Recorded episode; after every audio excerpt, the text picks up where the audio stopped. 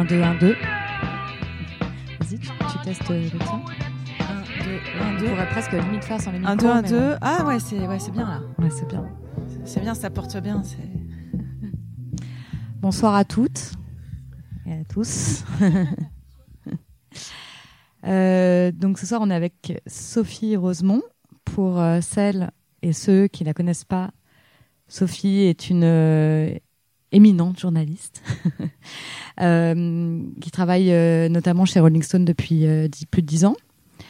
Euh, les Un Rock aussi, euh, enfin tous les grands titres, euh, tout- toute la presse rock, euh, voilà, tous les titres N'exagérons rien, tout rock. tout ce que la France compte de presse rock.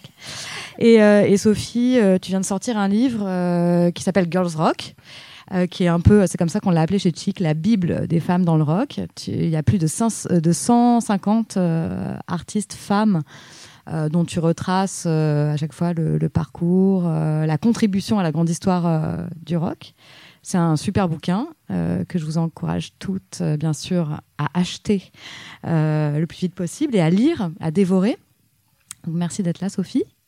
Merci à toi, On va, on débriefer un peu du, Oui. euh, du docu qu'on vient de voir sur les sites, ce que moi, euh, je viens de découvrir en même temps que vous. Je l'avais pas vu avant.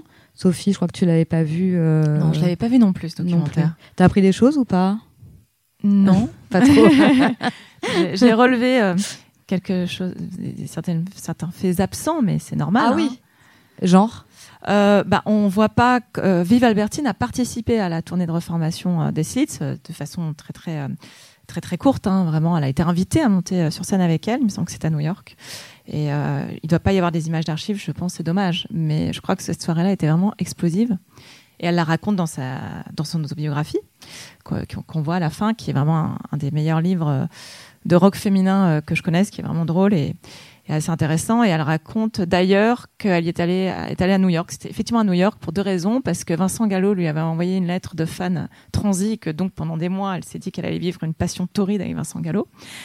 Et euh, on la comprend. On aurait tout pris le billet pour New York. Ah, Alors pas moi, par contre. Je non moi. Oui, je comprends pourquoi aussi. je comprends dans les deux cas.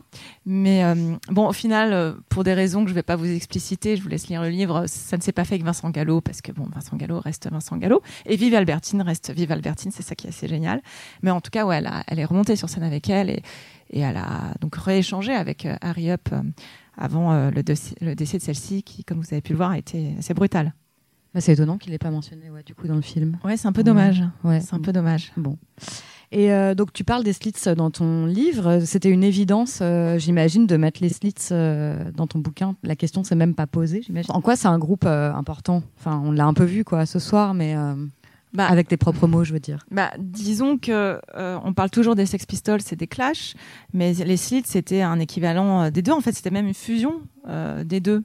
On le voit d'ailleurs dans le documentaire. euh, elles avaient à la fois le côté très punk, euh, hyper rugueux, un peu trashouille euh, des Sex Pistols, et en moins méchant, parce qu'ils étaient quand même assez cruels. hein. Ils avaient viré Viva Albertine parce qu'elle n'était pas assez bonne guitariste, comme s'ils étaient des musiciens émérites, mais soit.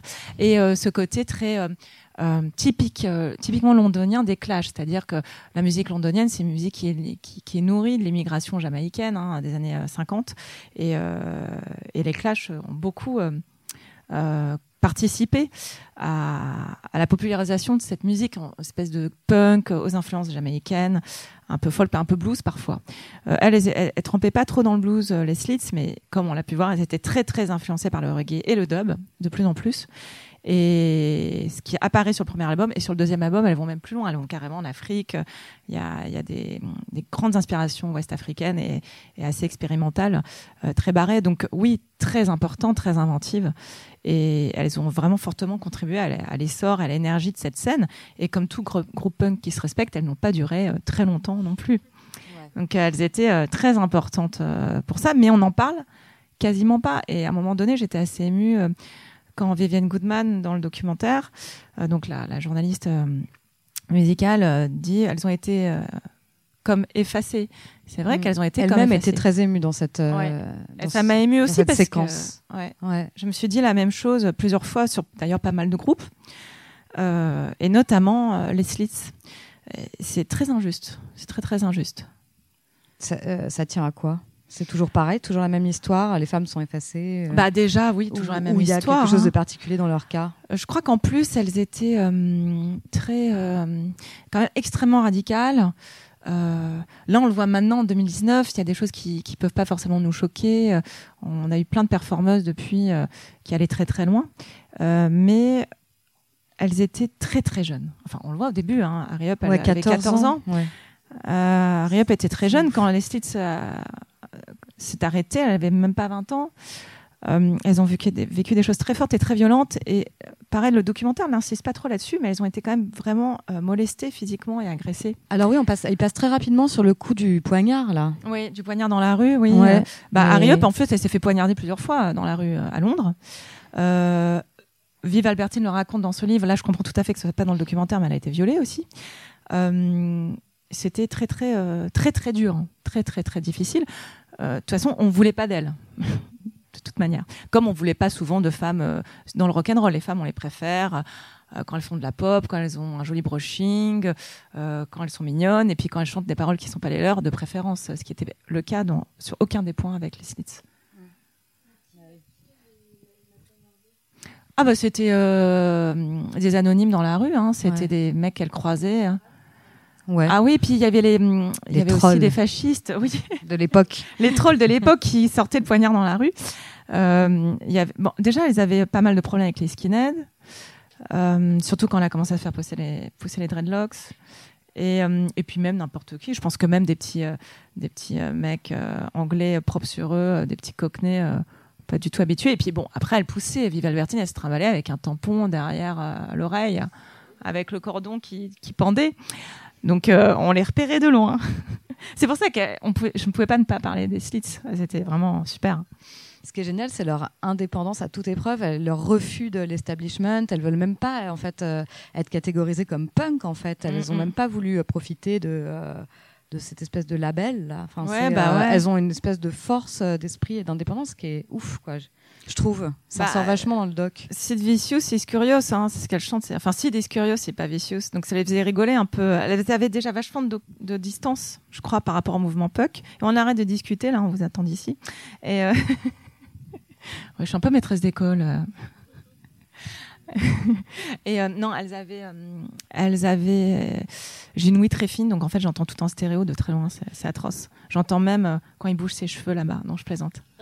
Mais ouais, elles étaient. j'ai perdu le fil. Oui, ça les intéressait pas trop. Enfin, au début, si, parce qu'ils étaient quand même très jeunes et que Harry Up a grandi là-dedans, hein, clairement. Avec et puis elle a rencontré les pré-punk, hein, Jimi Hendrix et tout ça. Mais euh, elles étaient hyper indépendantes. Elles ont épuisé tout le monde. On le voit pas dans le documentaire, mais Malcolm McLaren a été leur manager et même lui qui avait quand même. euh, Bon, il avait, il savait, il savait quand même y faire. Il en a vu des, vertes et des pas mûres. Il a jeté l'éponge. Il était épuisé par les six. Mais euh, Vive Albertine, elle le dit à un moment. Elle dit qu'elles ont eu 13 managers en l'espace de je sais plus combien de temps, mais c'est. Ouais, c'est dingue. Ah ouais, c'est, C'était des vrais, quoi. Ouais. C'était des vrais. Des vrais qui se, qui se prétendaient pas l'être. Et c'est comme ça, enfin, c'est là où on voit les meilleurs, hein, de toute façon, toujours. C'est, euh, voilà, la culture, c'est comme la confiture. Bah, le punk, quand on l'étale un peu trop, on n'est plus punk. Et clairement, elle, elle étalait pas, elles en voulaient surtout pas. Donc, euh, c'est ça en, quoi elles étaient très fortes.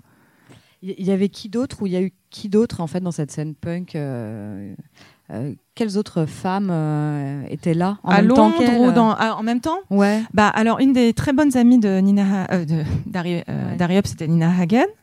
Euh, donc, ils avaient ce côté un peu, on va dire, euh, allemand. euh, en commun, enfin de toute façon, euh, Nina Hagen connaissait Oui, aussi parce que. Harry Up, elle est née euh, à Elle Munich, est née en ça? Allemagne. Ouais. Euh, je sais plus si c'est À à, Cologne ou à Munich. Ah, ouais, bon, en Bon, Allemagne. une des deux, une, de- des, une des deux villes. Euh, a suivi, elle, elle était la fille d'un éditeur. hein, euh, Enfin, euh, disons qu'elle était la petite fille d'un éditeur allemand assez connu. euh, Nora venait d'une belle famille. euh, Donc sa on va mère, dire. Nora, sa sa mère, voilà, Nora Forster. Et euh, donc elle a emménagé à Londres, où elle s'est occupée de pas mal de groupes. Et donc Dina Hagen, quand elle a décidé de fuir euh, l'Allemagne à la fin des années 70, est allée faire un tour à Londres où elle a réussi à aller. euh, en plus, elle avait déjà eu des embrouilles euh, juridiques, euh, bon bref, à Berlin. Et là, elle a rencontré les Slits, elle les adore. Et dans, les, dans ses mémoires, avant de parler dans des délires, de partir dans des délires christiques, elle parle des, des Slits très joliment, en disant que les Slits refusaient d'être punk, justement, elle voulait être Slits avant tout. Mm. Et elle parlait de leur manière de s'habiller. Euh, et, euh, et qu'on disait souvent que les slits s'habillaient comme des putes et elle disait bah en fait non les putes elles n'auront jamais des bas filés sinon elles peuvent pas bosser Ah ouais, donc vous c'est pouvez pas dire que les slits c'est des putes J'allais dire, j'allais, parce que j'ai pris ton livre et il y a le passage. dedans. ah oui mais tu as encore les épreuves non corrigées Oui, non, mais c'est parce que c'est, j'ai les deux. J'ai le def au bureau et j'ai les épreuves euh, à la maison. Et je vais le lire peut-être. ah oui c'est un super passage le passage de Nina Hagen Elles ne se laissaient pas dicter leur conduite par les cadors du disque, elles ne se laissaient pas faire par les hommes, mais elles n'en faisaient qu'à leur tête, musicalement et pour le reste. Je trouvais ça fascinant de voir Carrie ne se laissait mettre dans aucune case. Nous ne sommes pas des punks, nous sommes les slits. Tu connais bien ce passage. Hein leurs vêtements étaient absolument fantastiques. Ils ressemblaient un peu à ceux des putes de New York, en barésie et mini-jupe, mais pas complètement, parce que les putes n'avaient pas de bas filés. Si ça arrivait, elles en changeaient, sinon le business ne marchait pas. Je mets pas de même L'image traditionnelle de la femme en prenait un coup parce que ces nanas avaient des cheveux ébouriffés, des croquenots d'ouvriers, des croquenots, des croquenots d'ouvriers Doc Martens ou bien des talons ultra pointus et bariolés. Leur musique inventive, insolente, indocile et tordue, leur mode de vie et leur langage grossier n'étaient pas en reste. C'est ça qu'elle dit Nina, Voilà. dans ton livre. Donc oui, Nina Hagen, bon, donc euh, clairement en Allemagne, mais punk. Et les Raincoats, euh, les, les Raincoats, pardon, qui, qui apparaissent dans le documentaire via Palmolive, qui est moi peut-être mon groupe préféré hein, de cette époque-là, euh, qui avait la, la, la particularité d'avoir euh, une violoniste qui jouait à peu près comme John Cale. Donc il y avait un son très Velvet Underground, hein, très, très désolé pour le jargon journalistique, chez les Raincoats, qui, qui ont fait vraiment des des, des chansons merveilleuses et qui ont été réhabilitées euh, par Kurt Cobain et Kim Gordon euh, quelques années euh, plus tard. Euh, Kurt Cobain adorait bah, les Slits, euh, adorait les Raincoats. Il adorait aussi un groupe qui s'appelait Kleenex, qui est un groupe punk mais qui venait de Suisse, qui n'a pas duré très longtemps parce qu'elles ont eu un procès de l'entreprise américaine de mouchoirs. Donc après, elles se sont appelées Lily Pute, je crois, un truc comme ça. Et, mais elles ont été quand même signées chez Rose Trade. Euh, donc c'est pas n'importe quoi, mais voilà, c'était punk, donc ça n'a pas duré très très longtemps. Et les Siouxsie et tout sont arrivés après alors finalement. Alors Siouxsie, euh, il y avait polystyrène. Ah bah en fait, Ah j'allais oui, dire polystyrène. Ouais, polystyrène et, et Siouxsie sont nés la même année d'ailleurs. En, je crois qu'ils sont nés en 57 en banlieue londonienne toutes les deux. Euh, donc elles ont eu un parcours assez différent, mais évidemment elles ont énormément contribué à la scène punk. Euh, euh, Polystyrène donc avec son groupe X-Respects effectivement, un groupe très important. Elle aussi une personnalité importante qui mériterait un documentaire euh, Il a métis. pas de, de, de doc sur elle d'ailleurs? J'ai pas, j'ai, j'ai Mm. trouvé quelques archives, mais alors très très rares de live, mais euh, en tout cas de doc, euh, non. Mm. Même en termes de, de littérature, euh, c'est assez euh, peu. euh, Il y en a pas tant que ça. Mm. Euh, mais en tout cas, elle, oui, grand rôle, grand rôle punk, très très provocatrice aussi. Et elle était, en plus, elle- autant les slits c'était assez quand même assez féminine malgré tout. Elles avaient, du- on va dire qu'elles détournaient les codes de, de pin, du, des pin-up ou euh, des divas jamaïcaines euh, du côté de Harry, mais euh, concernant euh, Polystyrène, c'était vraiment un refus du sexe à pied. Elle avait dit que si un jour on lui disait qu'elle était un sex symbole, elle se raserait les cheveux. De toute façon, elle avait gardé son appareil dentaire. Et, euh, et voilà. Donc elle, oui, très punk et Siouxsie, bien sûr qu'on connaît. Donc Siouxsie, c'est quand même euh, peut-être la plus iconique. Euh, après, euh, voilà, c'est une carrière beaucoup plus pérenne, qui allait un peu plus dans tous les sens. Euh, et euh, elle a traîné aussi avec Johnny Rotten, euh, Sid Vicious et toute la bande. Euh, C'était, euh, mais elle, voilà, elle a été, euh, comment dire, elle a inspiré et elle a, elle a initié aussi le mouvement gothique. Donc c'est vrai que pour moi c'est une punk, mais c'est aussi pour moi une espèce de première, euh, première grande représentation euh, gothique quelque part, quelque part, enfin quelque part entre le- les délires victoriens des Jane Austen et ce côté punk et ce côté trash. Enfin vraiment, euh, elle représentait beaucoup, mais elle a effectivement beaucoup, beaucoup œuvré, mais elle a commencé à chanter un petit peu plus tard et surtout à s'imposer un, un peu plus tard en Kang Garden. C'était euh, un tout petit peu plus euh, tardif. Mais tout ça, c'est arrivé à peu près dans les mêmes années. Ouais, elles ont partagé un batteur apparemment. Euh, bah oui, pas, mais, Ouais, ouais. euh, bah, Bugby, Ouais, qui est d'ailleurs s'est marié avec euh, Siouxsie. Ah, d'accord. Voilà, il s'est marié avec Siouxsie Smith pendant, je sais pas, 15 ans, 20 ans, je crois. Et elle a eu, euh, comme guitariste, elle a eu des galères de. Enfin, ils ont eu des galères parce que je dis elle, parce que Siouxsie and the Banshees, donc les Banshees, lui obéissaient au doigt à l'œil, au doigt et à l'œil, y compris son batteur qui était son mari. Et d'ailleurs, euh, le batteur de euh, comme on l'a vu, leur obéissait, donc il a fait ça un peu toute sa vie, mais c'est bien, hein, on va pas lui reprocher. Et, euh, et donc, euh, oui, bah, elle a eu euh, Robert Smith des Cure. un guitariste qui pouvait plus tenir debout et il a fallu le remplacer pendant quelques mois et elles ont pris Robert Smith et Robert Smith son look c'est succès c'est ah à fond.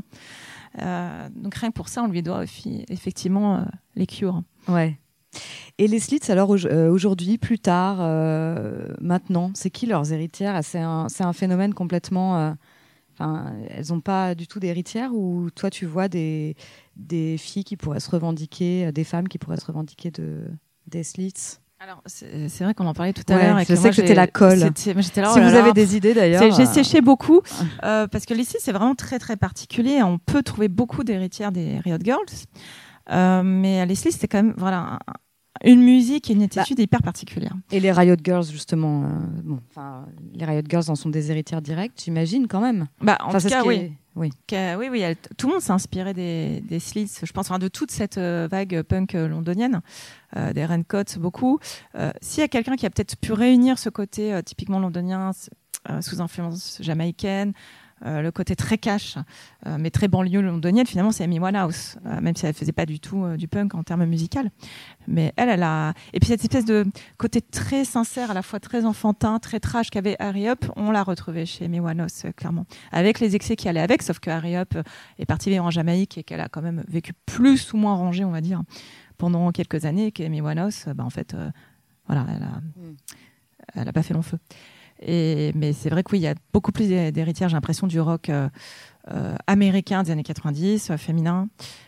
Mais, mais, qui ont complètement occulté enfin, cette partie, effectivement, jamaïcaine, influence aussi africaine, tout ça, c'est.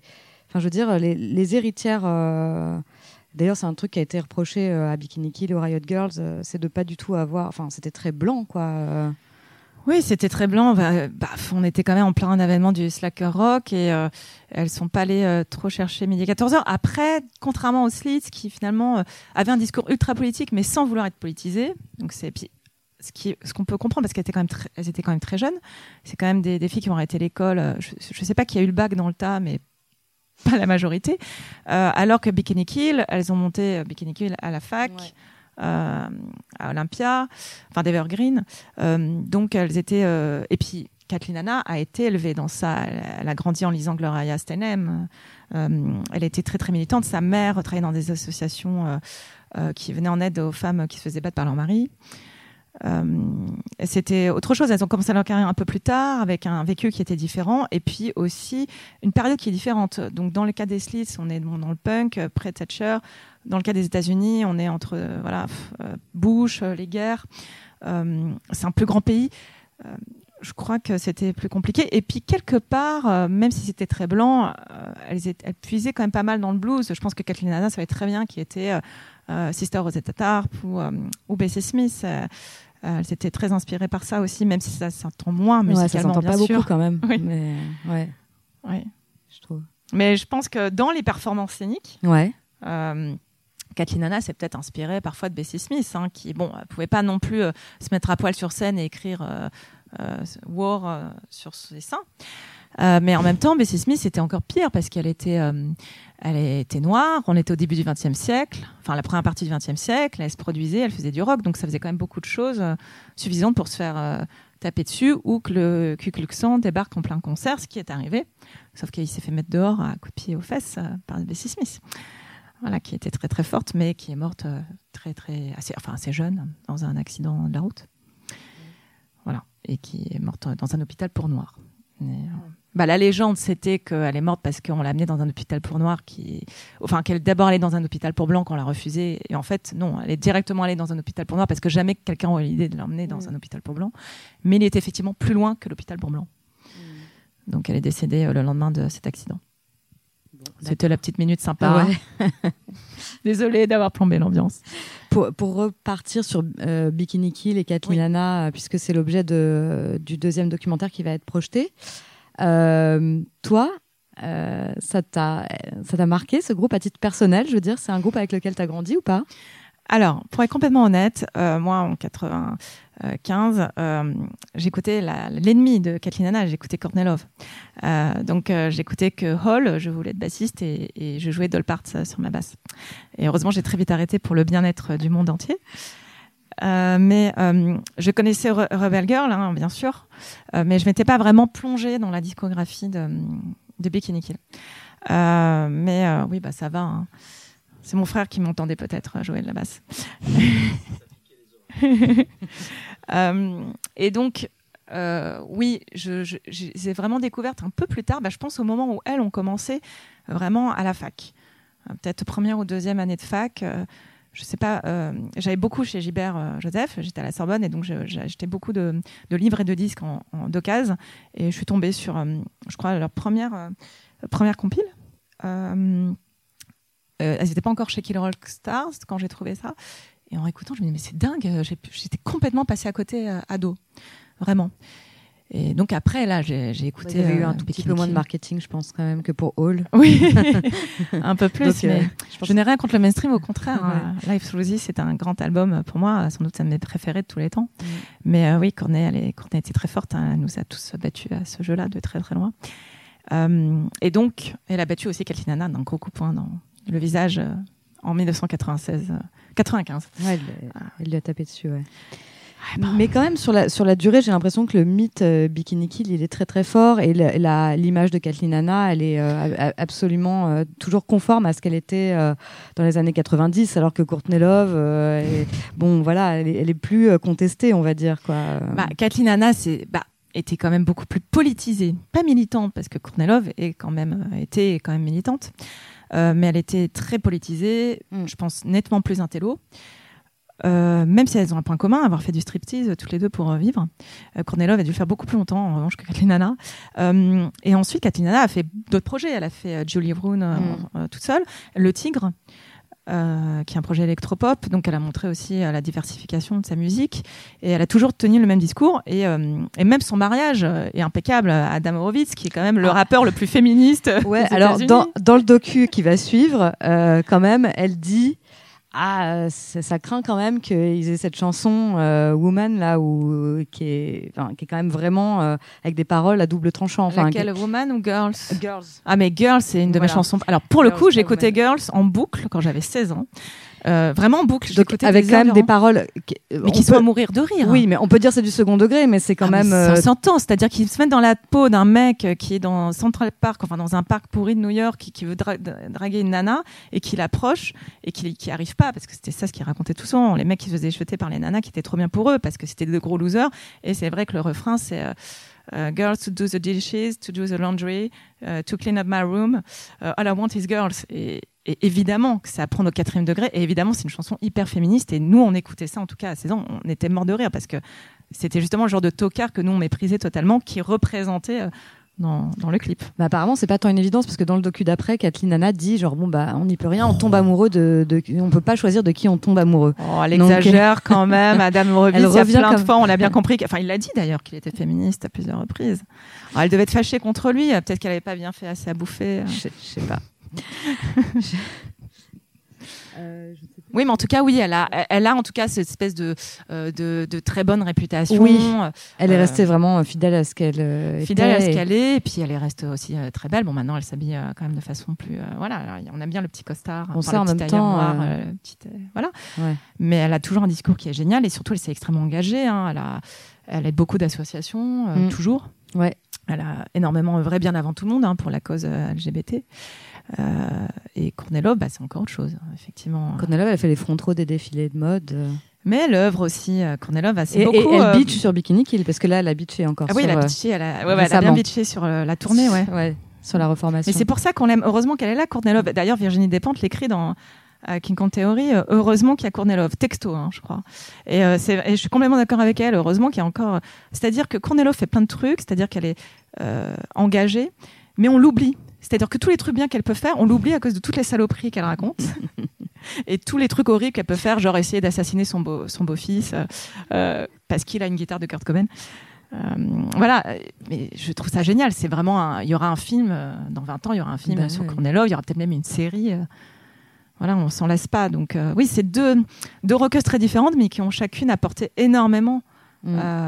au rock, au punk et au féminisme chacune parce que Kornelov, quand même, était quelqu'un euh, qui tenait un discours euh, très, très, euh, très très cash quoi. Je suis pas une poupée. euh, on n'est pas obligé d'être belle, on n'est pas obligé d'être propre, on n'est pas obligé euh, d'être irréprochable pour réussir. Oui, oui. Puis son côté sociopathe, euh, comme ça, euh, fait que, euh, que voilà. on peut même dire psychopathe. fait que pour voilà, c'est vrai que c'est tout l'inverse de ce qu'on attend d'une femme en société, Courtney Love. Ah bah le- complètement. Complètement. Ouais, mais moi, c'est un de mes grands regrets. Hein. C'est pas avoir rencontré Courtney Love. Bah, attends, il est pas trop tard. Hein. Ouais, bon. Je pense que c'est compliqué maintenant de faire une interview, mais effectivement, il faut jamais dire jamais. Non, jamais. Et alors, qu'est-ce qu'on en attend de la reformation de Bikini Kill là? Parce que donc elle se reforme. Ça va être bien. C'est pour la thune ou? Bah, Bon, oui, quand même.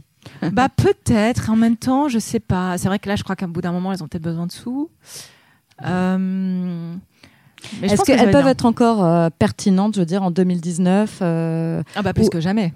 Ouais. Ah bah, je pense que plus que jamais. C'est, euh, c'est-à-dire que finalement, leur discours euh, en, euh, en 84, enfin voilà, euh, entre 90 et 95, euh, nous on trouve ça super maintenant, mais enfin à l'époque, euh, vraiment personne les écoutait, vraiment. Euh, tout comme les slits. Enfin, les slits ont, mieux vendu d'ailleurs que les Bikini Kill euh, dans leur propre temps. Les Bikini Kill ne vendaient pas. Euh, tout le monde euh, se moquait d'elles. Alors oui, elles se faisaient pas taper dessus comme les gamines euh, des slits parce qu'elles avaient quand même plus de bouteilles et que c'était quand même 12 ans plus tard, on va dire. Mais euh, elles n'ont pas eu la répercussion euh, qu'elles auraient dû rencontrer.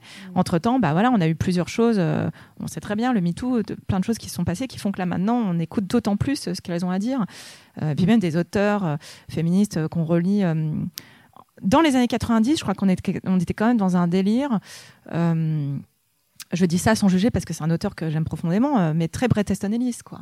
On revenait plutôt dans les années 80, euh, euh, le Yuppies qui dit I'm desperate devant le World Trade Center, euh, dans un truc très patriarcal, euh, très, euh, très capitaliste, et on est très loin des considérations féministes.